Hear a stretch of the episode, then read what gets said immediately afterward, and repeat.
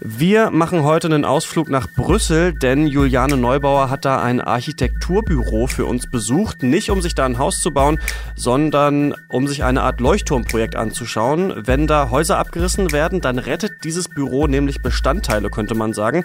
Und wie damit Ressourcen und Energie gespart werden können und ja, wie das eigentlich hier in Deutschland um nachhaltiges Bauen steht, darum geht's in dieser Folge. Mission Energiewende, der Detektor FM Podcast zum Klimawandel und neuen Energielösungen in Deutschland. Eine Kooperation mit dem Ökostromanbieter Lichtblick und dem WWF. Hallo, ich bin Christian Eichler und spreche jetzt mit Juliane Neubauer. Hi. Hallo Christian. Bist du äh, da gerade auf einer Baustelle? Nicht ganz. Also ich stehe hier im Werkhof von Rotor Deconstruction in Anderlecht. Das ist ein etwas heruntergekommenes Stadtteil im Südwesten der Brüsseler Innenstadt. Hier steht eine alte Schokoladenfabrik, die das Architektenkollektiv zu großen Teilen für seine gut 20 Mitarbeiter und vor allem für die Lagerung diverser Trockenbaumaterialien gemietet hat.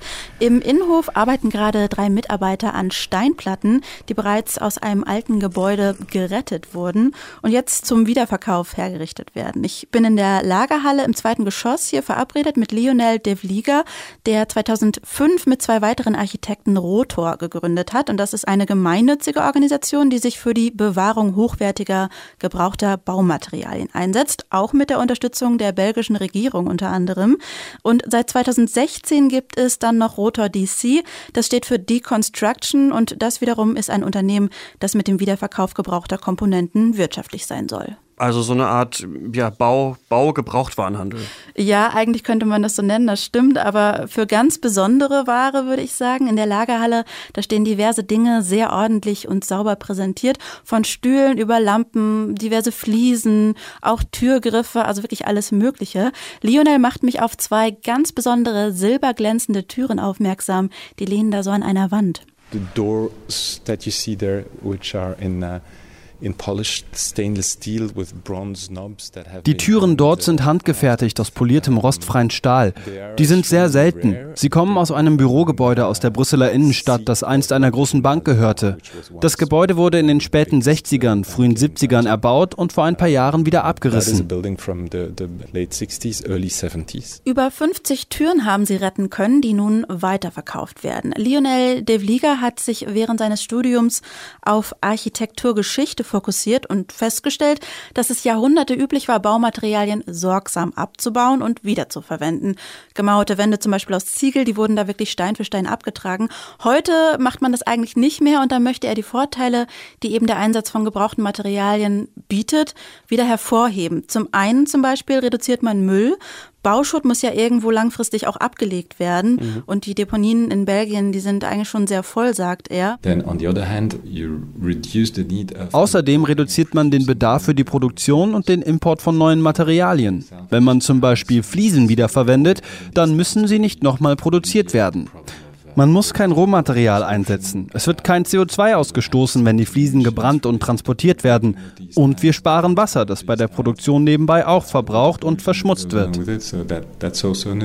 Vor allem aber findet Lionel de Vlieger das Potenzial für den Arbeitsmarkt vor Ort auch wichtig. Anstatt wenige Abrisshelfer mit teuren großen Maschinen arbeiten zu lassen, helfen bei der sanften Bergung der Materialien, wie ich es jetzt mal nenne, viele ArbeiterInnen mit einfachen Werkzeugen. Und das gleicht sich am Ende finanziell eigentlich relativ relativ aus. Wie machen die das denn? Also wie wird das geplant? Wie finden die ihre Stoffe und so weiter? Also normalerweise erfahren sie über ihr Netzwerk von einem geplanten Abriss in der Stadt oder im Umkreis, gehen dann in das Gebäude rein, bewerten die Qualität des Interieurs und überlegen, welche dieser Gegenstände dort wiederverwendet werden können und wie aufwendig es auch ist, sie zu bergen. Du bist ja jetzt extra nach Brüssel gefahren, aber warum eigentlich? Also gibt es sowas hier in Deutschland noch nicht?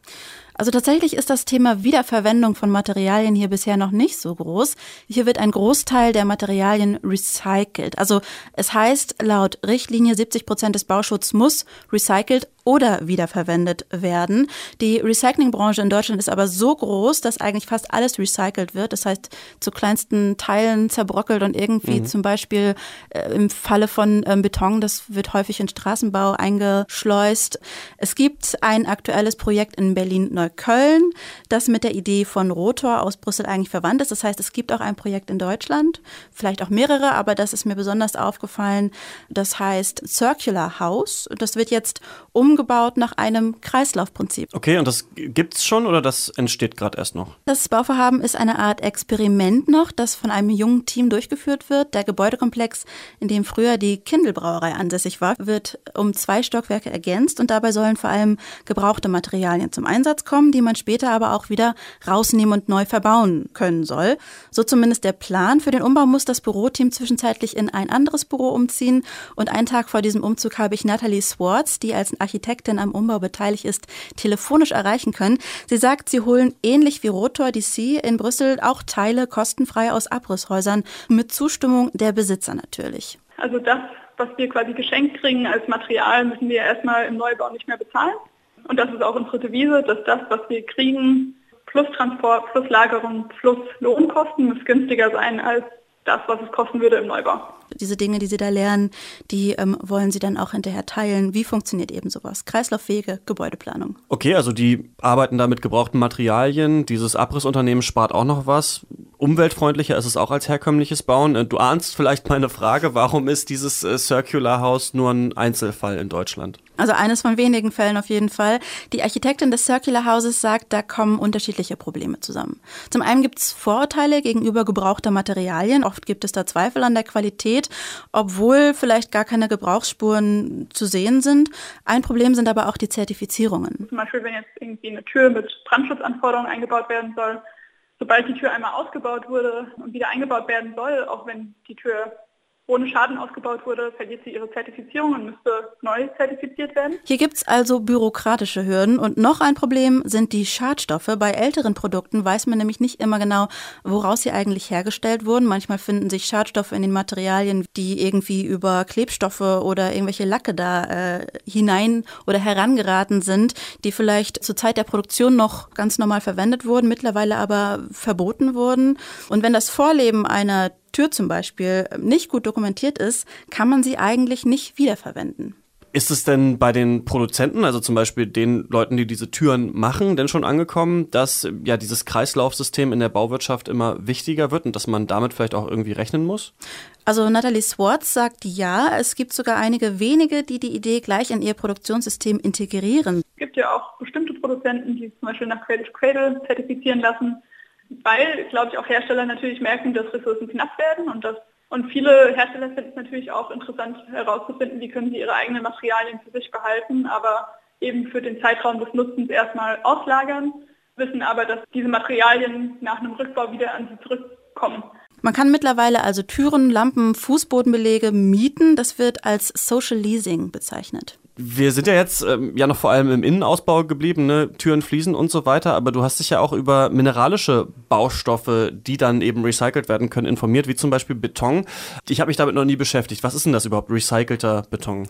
Das ist äh, eine gute Frage. Also recycelter Beton hat nämlich ähm, eigentlich gar keinen Unterschied zu nicht recyceltem Beton. Florian Knappe vom IFO-Institut befasst sich schon seit Jahrzehnten mit der Wiederaufbereitung von Baumaterialien und eben auch mit recyceltem Beton, der übrigens manchmal manchmal sogar günstiger ist als herkömmlicher Beton. Der R-Beton oder RC-Beton ist nicht per se teurer, sondern es gibt ein, zwei Regionen in Deutschland, wo es mittlerweile so ist, dass die Betonwerke diesen R-Beton von der Stange produzieren. Also heißt, alle Baustellen in ihrem Lieferbereich werden automatisch mit R-Beton beliefert, einfach weil es für die Betonwerke unter den Randbedingungen wirtschaftlich günstiger ist, so zu produzieren, günstiger ist als ähm, der Rückgriff auf Kies oder gebrochenen Naturstein. Hierzu muss man vielleicht sagen, wir sind ja hier bei Mission Energiewende. Es wird natürlich im Betonwerk ein ähnlicher Energieaufwand betrieben, um aus dem Bauschutt wieder Beton zu mischen, als aus Primärrohstoffen. Der sogenannte R-Beton besteht ja auch nur zum Teil aus wiederverwerteten Materialien. Ich gehe da aber jetzt nicht weiter ins Detail, was da noch alles drinsteckt. Das mhm. ist sehr komplex.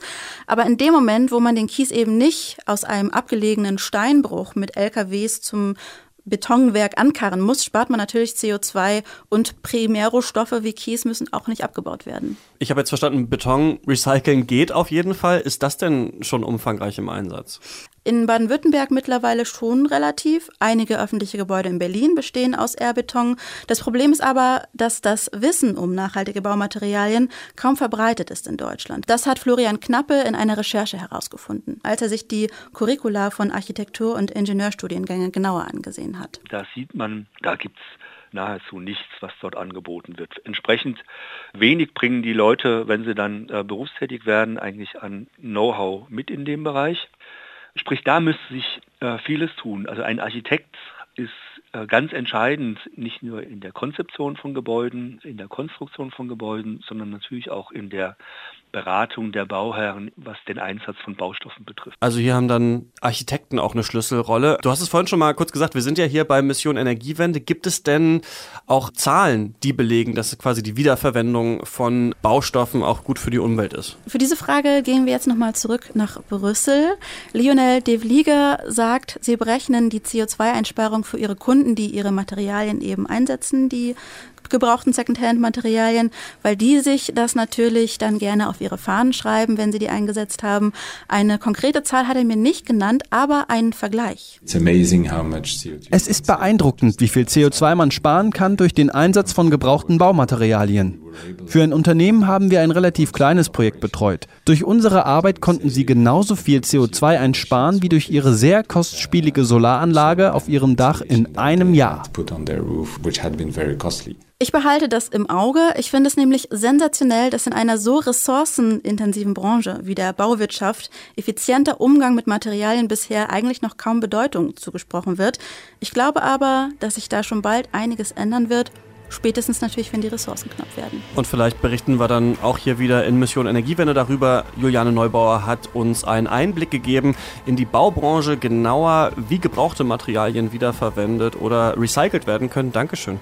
Gerne. Das war die letzte Folge der aktuellen Staffel von Mission Energiewende. Neue Folgen gibt es aber bereits ab Anfang Februar. Wir machen also nur eine ganz kleine Pause. Bis dahin findet ihr alle bisherigen Folgen auf detektor.fm und natürlich überall, wo es Podcasts gibt. Und kontakt.detektor.fm heißt die Adresse. Äh, wenn ihr uns schreiben wollt, was es denn zum Beispiel für kleine Klimasünden gibt, für die wir hier mal Lösungswege finden sollen. Also über das Fliegen haben wir ja schon gesprochen, aber fällt euch noch was anderes ein? Das irgendwie jeder macht und das den Klimawandel anheizt und ähm, das wir mal klären sollen, dann schreibt uns gerne eine Mail, kontakt at detektor.fm. Ich bin Christian Eichler. Bis zum nächsten Mal. Mission Energiewende, der Detektor FM Podcast zum Klimawandel und neuen Energielösungen in Deutschland. Eine Kooperation mit dem Ökostromanbieter Lichtblick und dem WWF.